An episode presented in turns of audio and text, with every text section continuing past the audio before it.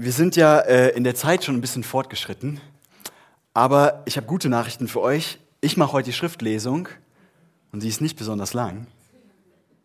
Und zwar, wenn das hier funktioniert, ja. Und Jesus sagte zu ihnen, geht in die ganze Welt und verkündet allen Menschen die gute Botschaft. Ende. Wenn die ganze Predigt so ist, dann äh, kommen wir vielleicht noch pünktlich hier durch. Hä? und Jesus sagte zu ihnen, geht in die ganze Welt und verkündet allen Menschen die gute Botschaft. Ich will mit euch heute und an den nächsten Sonntagen zusammen drei Aufträge von Jesus an seine Nachfolger anschauen. Und ich will dabei insbesondere ein bisschen ein Gefühl mit euch entwickeln für die Herausforderungen, die ich glaube, die wir heute haben, diesen Aufträgen nachzukommen. Wir haben das irgendwie genannt, Berkus Vision für die Gemeinde, aber ich muss ein bisschen enttäuschen. Also ich werde hier nicht konkret sagen, fünf, fünf Jahresplan und was ich genau alles machen möchte, sondern es geht mir eher darum, dass wir als Gemeinde mal einen Blick entwickeln für, für das Terrain, in dem wir eigentlich unterwegs sind. Also für, für die Landschaft, die um uns herum ist. Und deswegen werden diese Predigten auch keine klassischen sag mal, Auslegungspredigten, wo ich einen Bibeltext habe, den ich dann irgendwie versuche mit euch anzuschauen, ähm, sondern es geht mehr darum, dass wir, und so nenne ich das mal, gemeinsam das Sehen üben. Das Sehen üben. Wir üben gemeinsam zu sehen, was um uns herum eigentlich abgeht und was da für Herausforderungen vielleicht auch auf uns als Gemeinde zukommen. Und heute schauen wir uns eben diesen ersten Auftrag an. Geht in die ganze Welt und verkündet allen Menschen die gute Botschaft. Es gibt noch eine andere Version von diesem Auftrag im Matthäusevangelium, die ist vielleicht sogar noch bekannter. In Kapitel 28, da heißt es, da sagt Jesus, mir ist alle Macht im Himmel und auf Erde gegeben, darum geht zu allen Völkern und macht sie zu Jüngern. Und vielleicht liest du jetzt diesen, diesen Vers hier aus dem Markus-Evangelium und du denkst erstmal so an die klassischen Missionare. Wir haben ja heute passend äh, zu unserem Missionsbereich in der Gemeinde ein bisschen was gehört. Und du denkst an irgendwelche Menschen, die so im stylischen Tropenhelm und, und im, im Khaki-Oberteil sich durch den Dschungel bei brennender Hitze gegen Spinnen und Schlangen durchkämpfen müssen. Äh, und die leben dann so in einfachen Lehmhütten, die mit Bananen, Palmenblättern gedeckt sind. Äh, die haben ständig Malaria und, äh, und die versuchen dann irgendeinem indigenen Volk irgendwo im Urwald von Jesus zu erzählen, aber das Volk will eigentlich gar nichts davon hören, deswegen sind die die ganze Zeit mit ihrem Leben bedroht und so weiter und so fort. Ähm, und vielleicht zieht sich direkt was in dir zusammen und du denkst, ja, das kann ich nicht. Raus in alle Welt gehen und die gute Botschaft verkünden, das, das können andere, ich nicht.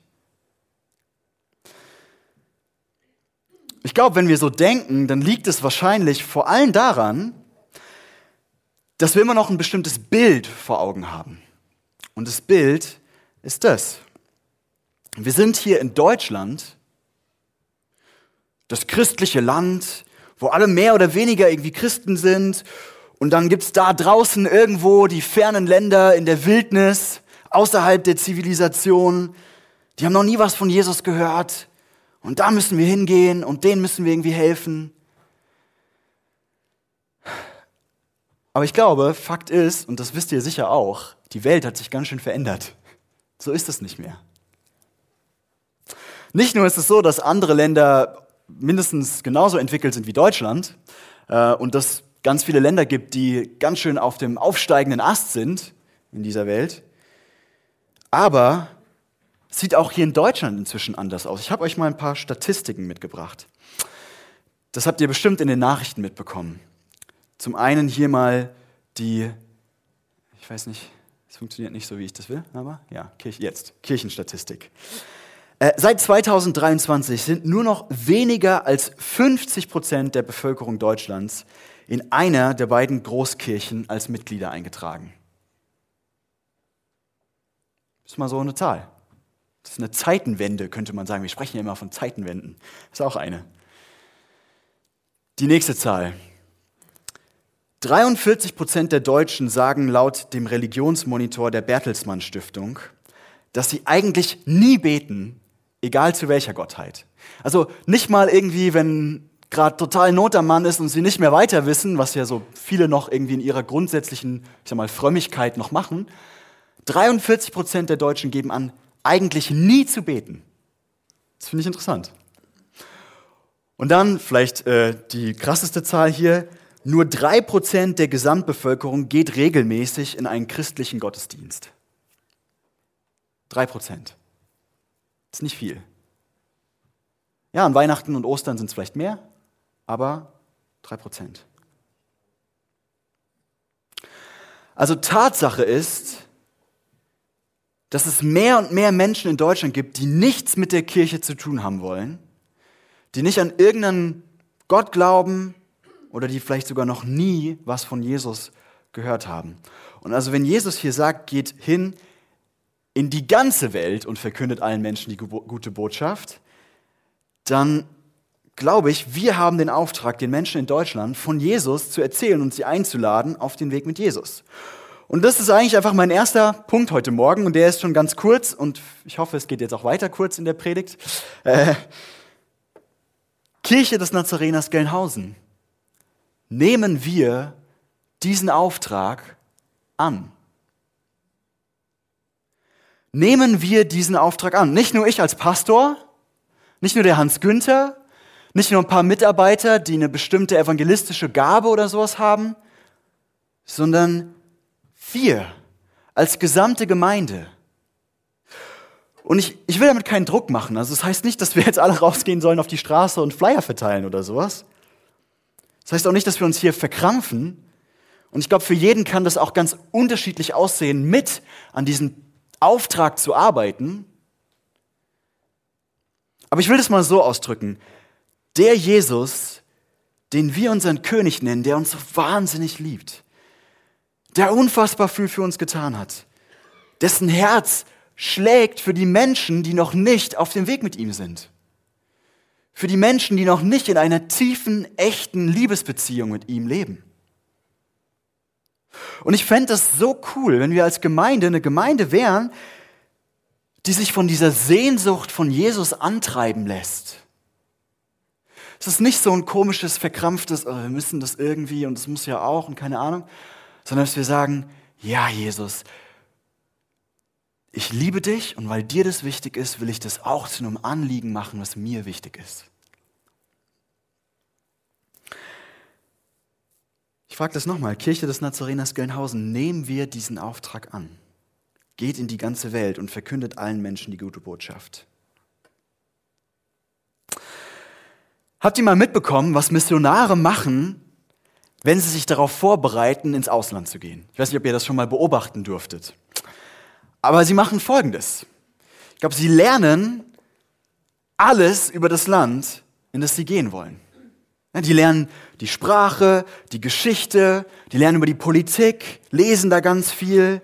Die beschäftigen sich mit den Menschen in dem Land und fragen, wie, wie ticken die Leute? Ja, was, was denken die und fühlen die in diesem Land? Und warum?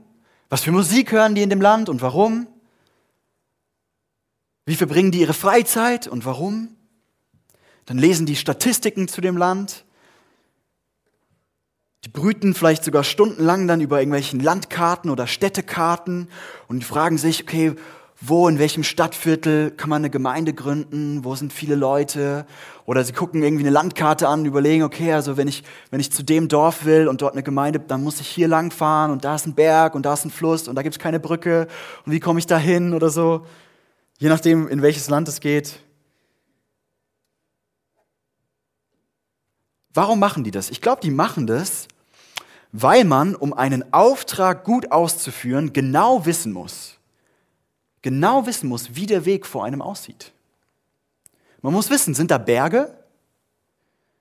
Gibt es da Flüsse, wo es vielleicht noch keine Brücke gibt? Gibt es da irgendwelche gefährlichen Orte, die ich meiden muss?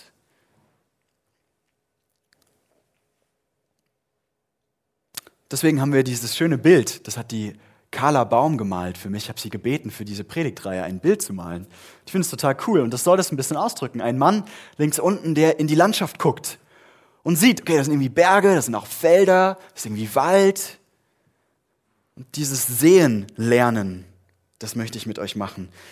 Ähm, aber mir fällt auf, wir machen das hier oft nicht, oder? Also wir sind genauso aufgerufen wie ein Missionar, Menschen von Jesus zu erzählen, aber ich glaube, wir stecken nicht so viel Zeit da rein, also nicht annähernd so viel Zeit wie ein Missionar, auch die Menschen zu studieren, die Kultur mal zu analysieren, mal nachzuforschen, die Sprache zu lernen von den Menschen um uns herum. Und ja, auch wenn die Deutsch sprechen, sprechen die manchmal eine ganz andere Sprache als wir deren Einwände zu verstehen und nicht einfach nur abzutun als Schwachsinn, sondern zu verstehen, woher kommt es? Woran liegt es, dass wir, dass wir nicht so oft uns die Zeit nehmen, da mal ein Gefühl für kriegen? Und ich glaube, das liegt daran, dass wir gerade im Westen immer in der Gefahr sind, zu denken, alle anderen da draußen haben eine Kultur, aber wir sind die Normalen. Ne? So, also was in Deutschland passiert, ist normal und was in afrikanischen Ländern passiert, ist komisch und so denken wir dann. Aber ich sag euch, fragt mal ein paar von den Leuten in der Gemeinde, die, äh, die nicht in Deutschland geboren wurden, ja, und die können euch ganz genau sagen, wie komisch wir Deutschen oft eigentlich sind. Die wissen ganz genau, wie komisch wir ticken, dass wir auch eine ganz spezifische Kultur haben, die von außen total merkwürdig aussieht.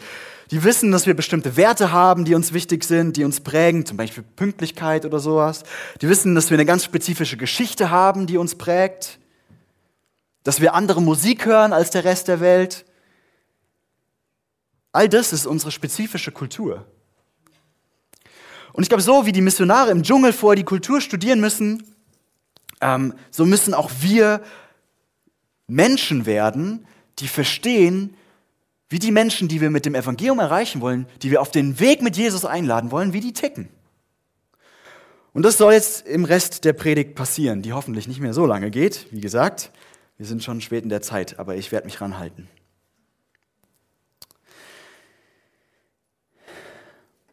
Ich glaube, man könnte jetzt hier verschiedenstes ansprechen. Also ich könnte jetzt äh, alle möglichen verschiedenen Merkmale unserer Kultur eingehen. Ich habe auch mehrere Bücher zu dem Thema im Studium gelesen.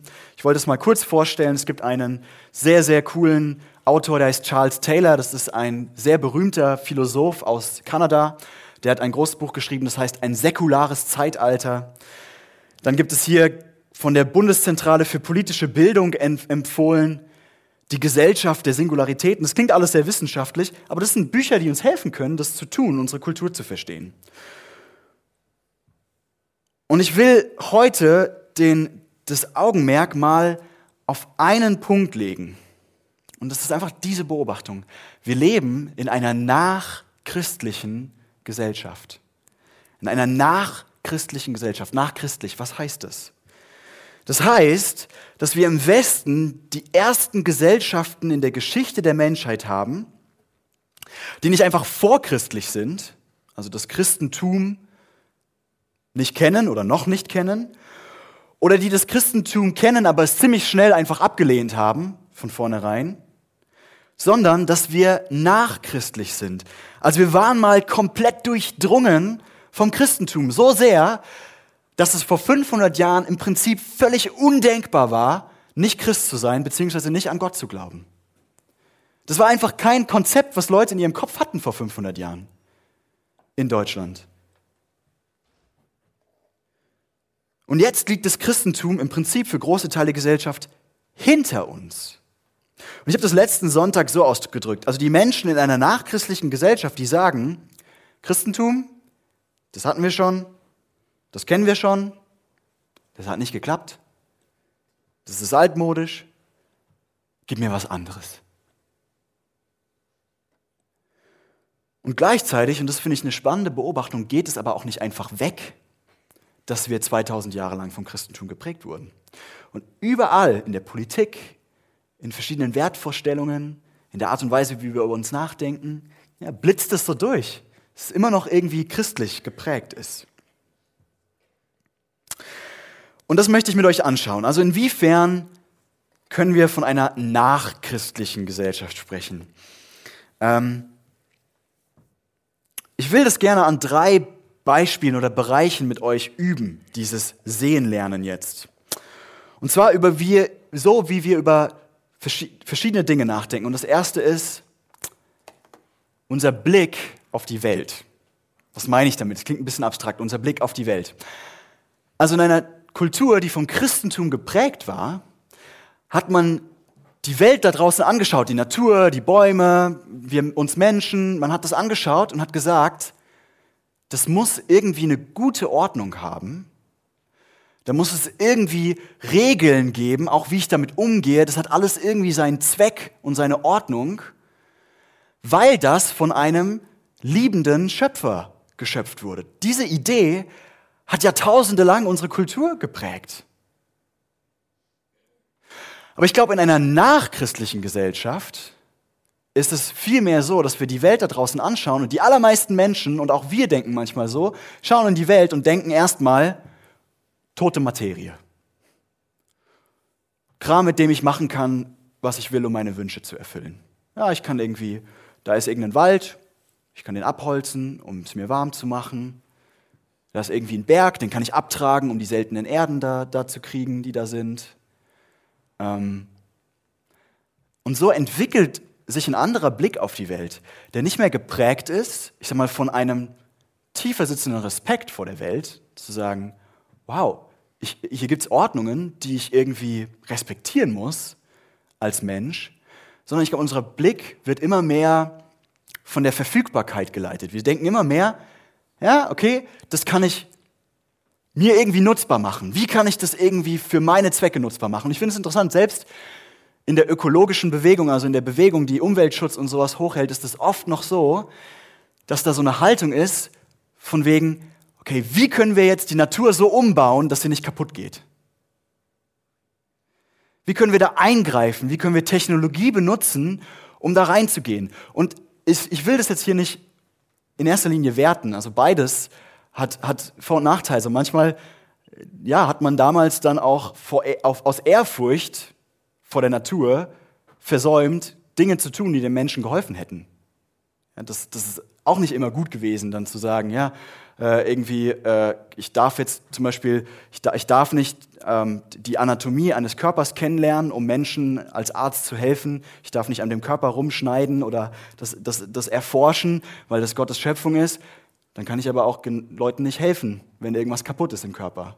Also das hat Vor- und Nachteile, aber das ist diese Veränderung, die eingetreten ist. Ich habe ein zweites Beispiel, Identität. Also in einer christlichen oder zutiefst christlich geprägten Gesellschaft war klar, wer bin ich? Diese Frage wird geklärt durch etwas von außen, was mir zugesprochen wird. Also zum einen, Gott spricht mir zu, wer ich bin. Ich bin ein Ebenbild Gottes, aber ich bin eben auch nur Geschöpf und nicht Gott selbst.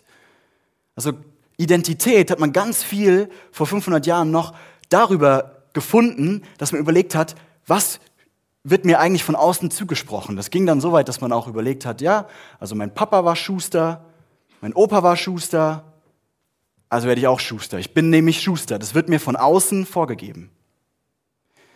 So wurde Identität vor 500 Jahren ähm, gebildet. Und heute nehme ich das so wahr und nehmen auch viele Kulturbeobachter so wahr, wird Identität ganz anders gebildet. Heute ist es so, dass wir glauben, wer ich bin, das finde ich hier drinne. Weiß nicht, ob euch das mal aufgefallen ist, in wie vielen Filmen und Serien und, äh, und, und Shows im, auf, im Fernsehen dieser Satz kommt, hey, was sagt dir denn dein Herz? Du musst tun, was dein Herz von dir verlangt. Du musst werden, wer du im tiefsten eigentlich bist. Schau doch mal nach innen, schau doch mal in dein Herz und find raus, wer du da eigentlich bist. Das hat sich total umgedreht. Also wir schauen nicht mehr nach draußen und schauen, was wird mir von außen zugesprochen, wer ich bin, sondern wir schauen nach innen und überlegen, was, wie fühle ich mich denn, wie ich bin? Was sagt denn mein Herz mir, wer ich, wer ich bin? Und vielleicht denkt ihr jetzt, sitzt ihr hier und denkt, ja, ist ja klar.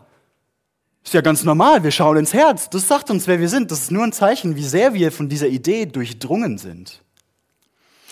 Und wieder hier, das hat beides Vor- und Nachteile. Also, wenn du die Identität von außen immer zugesprochen bekommst, kann das teilweise super einengend sein. Vielleicht willst du nicht Schuster werden, aber dein Opa und dein Papa waren Schuster, also musst du auch Schuster werden. Aber gleichzeitig, wenn dir von außen Identität zugesprochen wird, ist die viel stabiler, gerade wenn sie von Gott kommt, oft, als wenn du immer hörst, was in meinem Herzen gerade abgeht. Ich sage manchmal so ein bisschen spitz, da hast du mal was Schlechtes gegessen, auf einmal sagt dir dein Herz was ganz anderes. ja? Also ich glaube, das ist ein weiterer tiefgreifender Wandel darin, wie, wie wir über die Welt nachdenken, ist, dass wir über Identität ganz anders nachdenken, als das ursprünglich in einer christlichen Gesellschaft der Fall war. Und dann als letztes, das mache ich ganz kurz, Zeit. Das schiebe ich gerade ein, weil mir das gerade einfällt und ich finde das faszinierend. Vor 500 Jahren noch hatte Zeit einen besonderen Charakter. Und zwar, ich weiß nicht, ob ihr euch schon mal die Frage gestellt habt, warum wir sonntags vormittags Gottesdienst feiern. Hat jemand sich schon mal die Frage gestellt oder ist das klar? Warum sonntags vormittags? Warum nicht sonntags abends? Warum haben das Christen so lange so gemacht?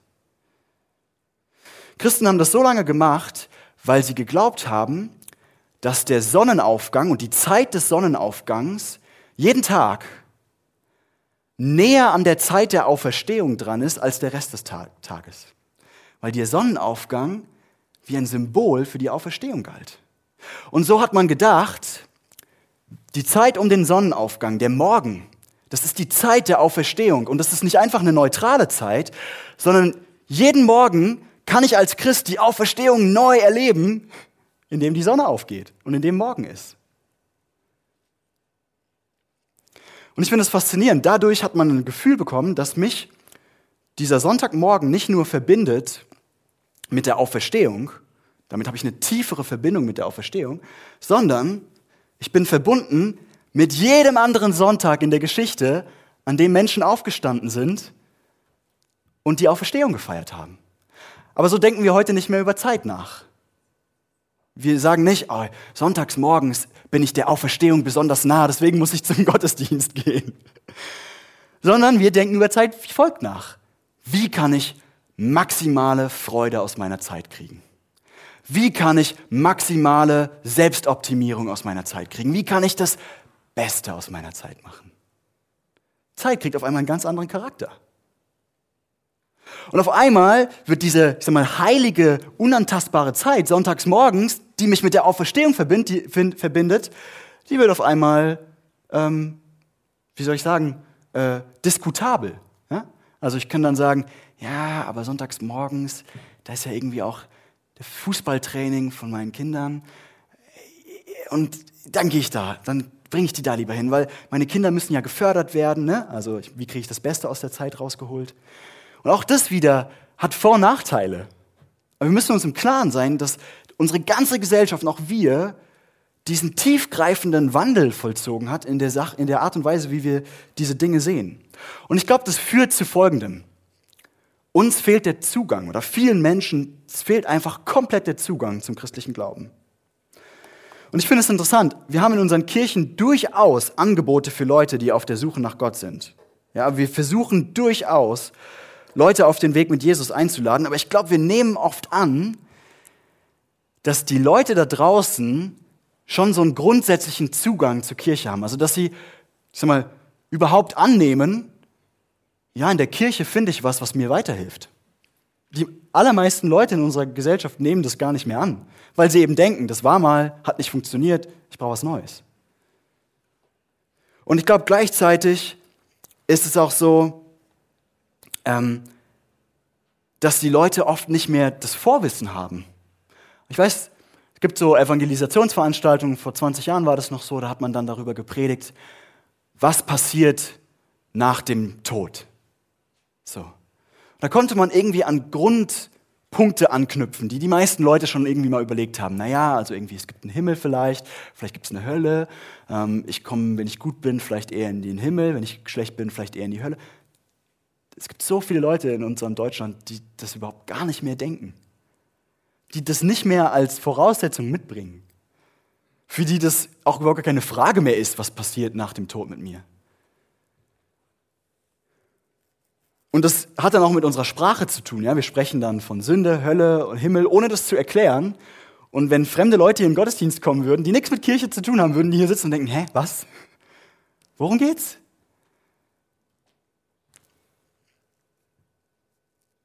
Also ich glaube, Leute haben diesen Zugang nicht und wir müssen uns als Gemeinde Gedanken machen, wie können wir diesen Zugang wiederherstellen.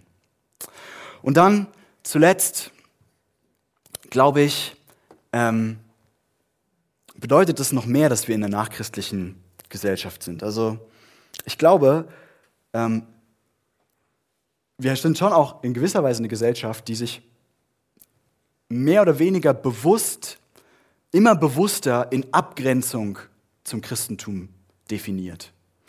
Was, was meine ich damit? Damit will ich sagen, ähm, entweder ist die Kirche den Leuten gleichgültig, also die Leute erwarten einfach nichts mehr von der Kirche, suchen nichts mehr in der Kirche, aber mehr und mehr kommt die Meinung auf, die Kirche und das Christentum sind nicht einfach nur bedeutungslos, sondern sie sind gefährlich. Also man könnte sagen, wir Christen haben in der Vergangenheit geholfen, Minderheiten zu unterdrücken. Wir sind mitschuld an der Kolonialisierung. Wir haben Rassismus und Sexismus äh, unterstützt. Wir haben die Frauen unterdrückt. Ähm, wir grenzen andere Religionen aus. Ja, dann sind wir auch noch von innen her verfault. Wir haben Missbrauchsskandale. Also wir können unseren eigenen Werten nicht entsprechen. Dann sind wir wissenschaftsfeindlich. Und dann ist vielleicht das, der schlimmste Vorwurf, das hat mit dem Thema Identität zu tun, von dem ich vorher geredet habe. Durch unsere strikten ethischen Regeln unterdrücken wir die freie Entfaltung von Menschen. Das gilt dann insbesondere im Bereich der Sexualität. Und wir tragen damit zu viel Leid bei, denn die Leute fühlen in ihrem Herzen, dass sie jemand sind. Und dann kommen die Christen und sagen, ja, das kannst du jetzt aber nicht machen. Und dann sagen die Leute, wer bist du mir das zu sagen? Willst du mich hier eingrenzen in meiner freien Entfaltung? Das hat aber auch nicht nur mit der Sexualität zu tun, also mit, mit Geld und Reichtum und sowas genauso. Ich meine, wenn man sich mal anschaut, was Jesus zu Geld und Reichtum sagt, ähm, naja. Ich glaube, dass wir auf diese Anfragen, auf diese Kritikpunkte, wir müssen gute Antworten auf die finden. Wir müssen uns im Klaren sein, dass das das Bild vom Christentum ist, das viele, viele Leute haben.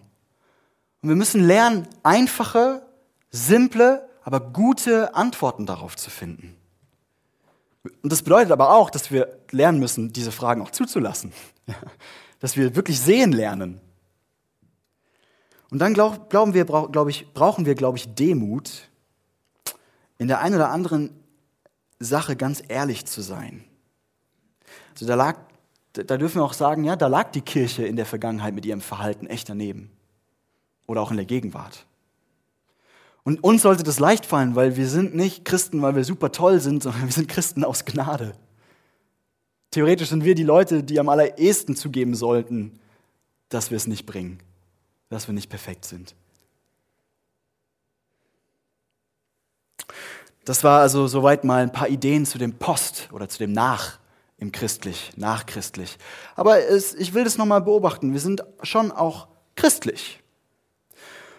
Und das habe ich vorhin gesagt. Also, obwohl unsere Kultur zunehmend nichts mehr mit dem Christentum zu tun hat, sind wir doch irgendwie zutiefst von christlichen Vorstellungen geprägt. Und ich habe euch ein Beispiel mitgebracht. Und das ist die Corona-Krise.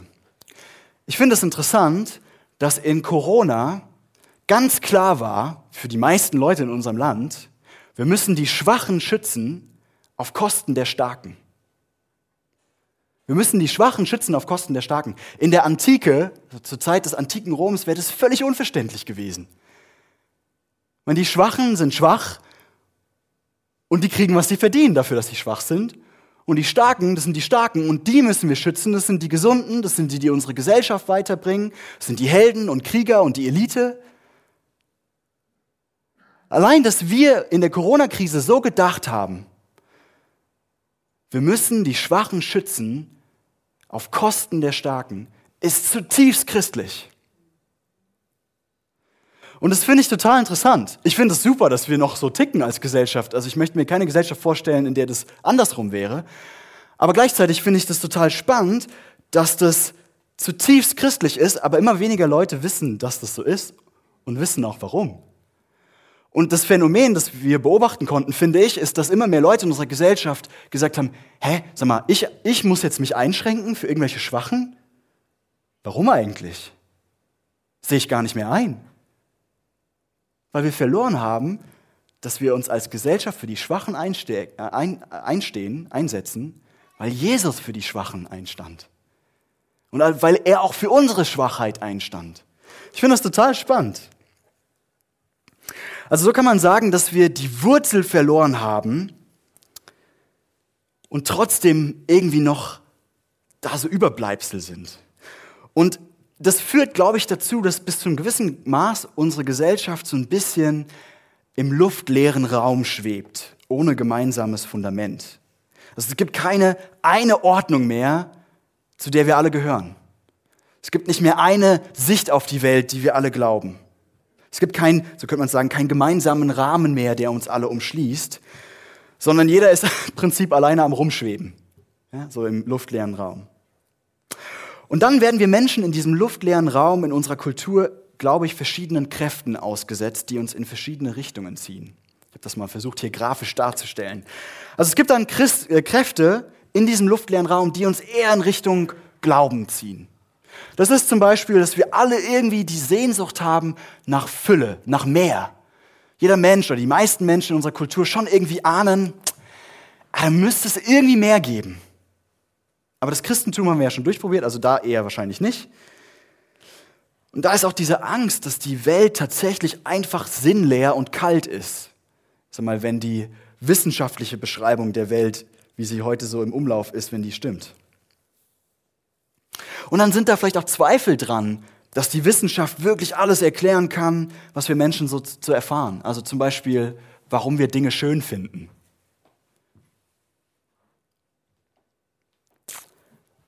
Also all diese Dinge und auch, dass wir immer noch durchdrungen sind von diesen christlichen Werten, das zieht uns in die eine Richtung, dass wir irgendwie denken, ja, Glaube, irgendwie ein Gott, irgendwas in die Richtung müsste es geben. Und dann gibt es aber Kräfte, die die Menschen in unserer Kultur auch in die andere Richtung zerren, weg vom Glauben. Und das sind solche Kräfte, ja, wenn das Christentum strenge Regeln in Bezug auf Geld, Macht, Sex und so weiter hat, hindert mich das nicht daran, dann Erfüllung zu finden? Also auf der einen Seite denken Leute, irgendwie brauche ich was Höheres, um Erfüllung zu haben, aber auf der anderen Seite sehen sie dann auch, ja, wenn ich die Regeln vom Christentum ernst nehme, dann stehen die mir vielleicht sogar im Weg, dass ich Erfüllung finde. Und dann ist da das Versagen der Christen der Vergangenheit, habe ich schon drüber geredet. Viele glauben, dass das Christentum nicht funktioniert hat. Und dann gibt es auch so Vorurteile gegenüber dem Christentum. Ich finde es interessant. Also zum Beispiel einer, der mir immer wieder begegnet ist, die Wissenschaft hat doch schon lange widerlegt, dass es keinen Gott gibt. Also sehen die Experten tatsächlich anders, sage ich mal ganz ehrlich. Das ist tatsächlich nicht annähernd so eindeutig, wie das manche Leute in unserer Kultur glauben. Und es ist mehr eine Geschichte, die wir erzählen. Ja, es gab mal dunkles, finsterstes Mittelalter, so reden wir dann auch drüber, das dunkle Mittelalter, wo es keine Wissenschaft gab, stimmt auch nicht ganz. Und heute, heute sind wir aufgeklärt und wissen Bescheid und das ist eigentlich alles schon abgeschafft. Und so, glaube ich, laufen diese Kräfte ja in verschiedene Richtungen und jeder Einzelne in unserer Kultur, und das geht auch uns als Christen so, wir sind total unter Spannung die ganze Zeit. Vielleicht habt ihr das auch schon gemerkt, wenn dann mal so ein Kritikpunkt am Christentum laut wird und ihr merkt irgendwie, das macht voll Spannung in mir. Und weil wir Menschen nicht so gut damit umgehen können, in Spannung zu stehen oder unter Spannung zu stehen, glaube ich, versuchen wir in unserer Kultur irgendwie eine Lösung für die Spannung zu finden. Also ähm, wir versuchen irgendwie dieser, Dankeschön, wir versuchen irgendwie dieser Situation äh, Entspannung beizuschaffen. Und das machen wir, glaube ich, indem wir unendlich viele Zwischenpositionen einnehmen. Ich mache mal ein Beispiel. Da könnte dann jemand sagen, ja, yeah, ich glaube schon irgendwie, dass es Gott gibt. Und ich finde auch, das sollte der christliche Gott der, der, der, der, der, des Christentums sein. Aber, also an die Bibel kann ich nicht mehr glauben als Gottes Wort. Das wäre mal so eine Zwischenposition. Es ist nicht 100% klassisch, sag mal, traditionell christlich, aber es ist auch nicht, nicht unchristlich. Oder eine andere Zwischenposition wäre, ja, das mit der Wissenschaft, das kann man heute ja, das ist alles korrupt und was da alles an Geldern fließen und sowas. Also irgendwie versuchen wir alle möglichen Zwischenpositionen zu finden, um die Spannung auszuhalten. Und es führt dazu, dass wir eine extreme Explosion an Positionen haben. Und das ist euch bestimmt auch schon aufgefallen, auch in unserer Gemeinde. Es gibt 300 50.000 Positionen zu jeder Frage. Und alle möglichen Nuancen. Und das liegt daran, dass Leute unter Druck stehen durch diese verschiedenen Kräfte und nicht wissen, wie soll ich das irgendwie zurechtkriegen? Wie schaffe ich das irgendwie unter einen Hut zu kriegen, dass ich der Wissenschaft irgendwie vertrauen will, aber ich will irgendwie auch der Bibel vertrauen? Äh, wie kriege ich das zusammen? Und es gibt, das ist in allen möglichen Bereichen so. Und so gibt es von militanten Atheisten bis ultratraditionellen Katholiken so ziemlich alle Spielarten von Weltanschauungen in unserer Kultur. Und das heißt auch, dass die Menschen nicht unbedingt weniger religiös sind, aber dass sie eine ganz andere Art haben, ihre persönliche Religion mal, zusammenzubauen. Das passiert dann immer mal, so dass man auch im Christentum so Einflüsse von anderen Religionen hat und sowas. Und das finde ich interessant. Also ähm, mir ist da auch schon ein paar Mal was passiert, wo Leute mich irgendwie was gefragt haben. Und ich dachte, oh, das ist aber irgendwie woanders her, oder? Wie gesagt, es geht hier nicht darum, das zu verurteilen. Es geht darum, sehen zu lernen, das wahrnehmen zu lernen. Wir müssen gute Antworten auf diese Situation als Gemeinde finden. Also wir leben in einer postchristlichen Gesellschaft und wenn wir Jesu Auftrag, die gute Botschaft zu verkündigen, annehmen wollen, müssen wir uns die Frage stellen, wie kann das in einer nach- oder postchristlichen Gesellschaft gehen?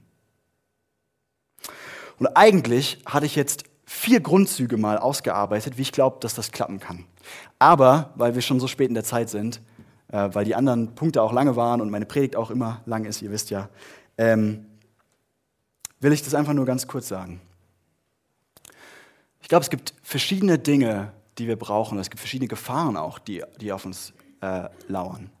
Und vielleicht will ich diese zwei Gefahren mal nennen äh, oder zwei Fehler, die wir machen können. Und das eine ist, ich glaube, wir können uns ganz zurückziehen. Es gibt manche Gemeinden, die das so wollen. Die sagen, okay, die Kultur ist nicht mehr christlich, deswegen ist die Kultur gefährlich ist eine Bedrohung. Also lasst uns zurückziehen in unsere kleine Blase an Christen und einfach unser Ding machen. Und ich sage einfach nur so viel dazu, es hat noch nie funktioniert, das wird nie funktionieren. Wenn man in die Geschichte schaut, hat nie geklappt. Und es hat immer eher dazu geführt, dass das dann unheimlich schief geworden ist in so einer Rückzugsgruppe. Dass die Kultur doch irgendwie da reingekommen ist. Und das haben die nicht mal gemerkt und dann ist noch viel schiefer geworden als, als äh, alles. Und das andere ist, glaube ich, die Gefahr der totalen Anpassung. Es ist die Gefahr, dass wir sagen, so ein bisschen wie im Supermarkt, okay, die Leute wollen Äpfel kaufen, also verkaufen wir Äpfel. Dass wir auch als Christen sagen, okay, die Leute wollen heute nicht mehr glauben, dass die Bibel irgendwie Gottes Wort ist und Autorität hat, dann glauben wir das auch nicht mehr. Das ist manchmal die Gefahr, vor allen Dingen dann, wenn es uns verspricht, dass es uns irgendwie auch in der Gesellschaft eine bessere Stellung gibt, dass es vielleicht sogar politische Macht irgendwie bringt oder sowas. Aber auch das, glaube ich, ist, ist für den Auftrag ein Problem, weil, ich meine, wenn wir als Kirche genauso sind wie die Gesellschaft, was haben wir der Gesellschaft dann noch zu sagen? Was ist das Revolutionäre, das Lebensverändernde, was wir den Menschen wirklich bringen können? Ich glaube, dann verlieren wir auch letztendlich die gute Botschaft, die in diesem Auftrag von Jesus steckt. Und deswegen habe ich ein Zitat zum Abschluss mitgebracht von Timothy Keller. Ähm, und ich finde es ein sehr gutes, gutes Zitat. Um es zu verdeutlichen, eine missionarische Begegnung ist nicht ein Rückzug von der Kultur in Gemeinden, also was ich gerade gesagt habe, ähm, die weniger oder gar keine Berührung mit dem Rest der Gesellschaft haben. Genauso wenig ist es eine Anstrengung, sich die politische Macht zu sichern und dann einer unwilligen Bevölkerung christliche Wertvorstellungen und Glaubenssätze aufzudrücken. Es ist aber auch nicht die Anstrengung, so relevant zu bleiben, dass sich die Kirche komplett an die Umgebungskultur anpasst und in ihr aufgeht.